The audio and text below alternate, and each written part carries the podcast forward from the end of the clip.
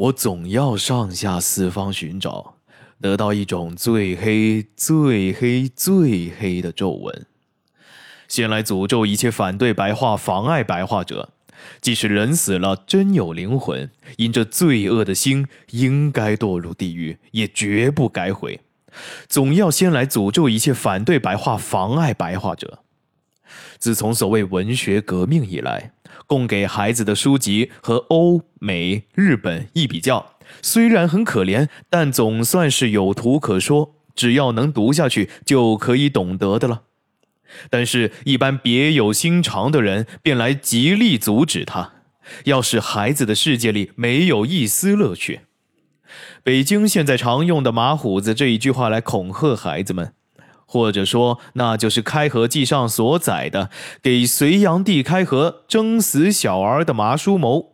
正确的写起来，须是麻胡子。那么，麻叔谋乃是胡人了。无论他是什么人，他吃小孩终究也还是有限。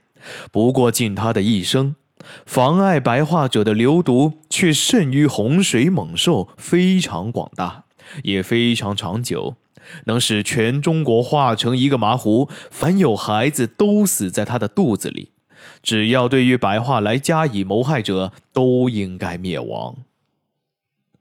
这些话，绅士们难免是要掩住耳朵的，因为这就是所谓的跳到半天空，骂得体无完肤，还不肯罢休。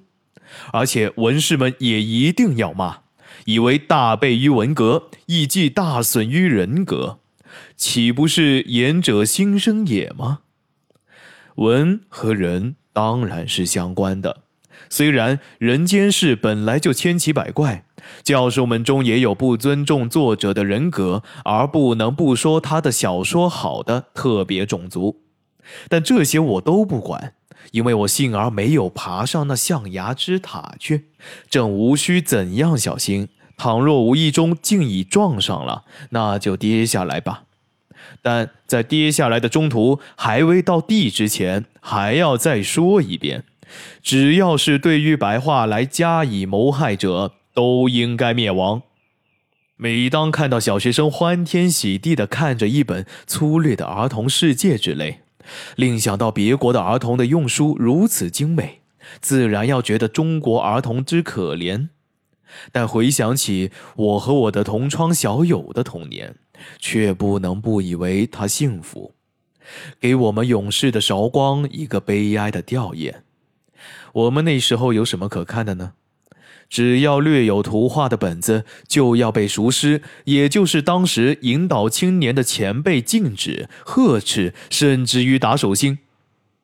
我的小同学因为专读“人之初，性本善”，读的都要枯燥而死了。看着那提着“文星高照”四个字的恶鬼一般的魁星像，来满足他幼稚爱美的天性。昨天看这个，今天还看这个。然而，他们的眼睛里还闪着苏醒和欢喜的光辉来。在叔叔以外，禁令可比较宽了，但这是自己说自己的事情，各个人大不相同。我能在大众前冠冕堂皇的阅看那些画着冥冥之中赏善惩恶的故事，雷公电母站在云上，牛头马面布满地下。不但跳到半天空是触犯天条的，即使半语不合、一念偶差，也得受到相应的报应。这所报的并非呲牙之怨，因为那地方是鬼神为君，宫里作宰，请酒下跪全都无功，简直是无法可想。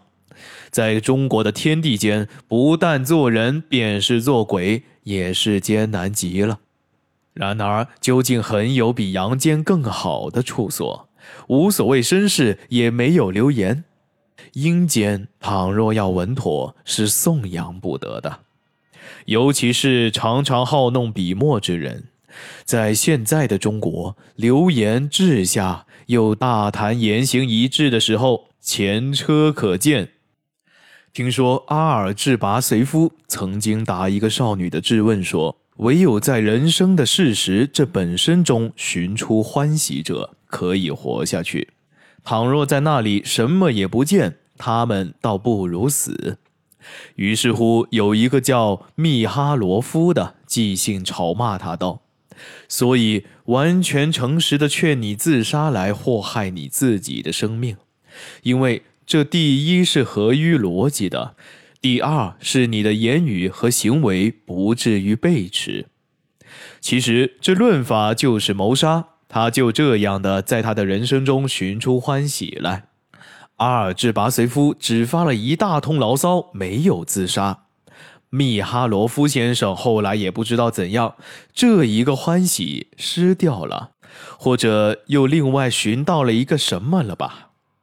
诚然，这些时候勇敢是安稳的。然而，对于阴间，我终于已经颂扬过了，虽有言行不符之嫌。但却没有受到阎王或小鬼的半文津贴。总而言之，还是继续写下去吧。我所看到的那些阴间图画，都是家藏的老书，并非我所专有。我所收得的最先画图本子，是一位长辈的赠品《二十四孝图》。这虽然不过是薄薄的一本书，但是下图上说鬼少人多，又为我一人独有了，我高兴极了。那里面的故事似乎是谁都知道的，即便是不认识字的人，比如阿长，只要一看图画，便能滔滔地讲出那一段事迹。但是我于高兴之余，接着就是扫兴了，因为我请人讲完了二十四个故事之后，才知道孝有如此之难。对于先前痴心妄想想做孝子的计划，完全绝望了。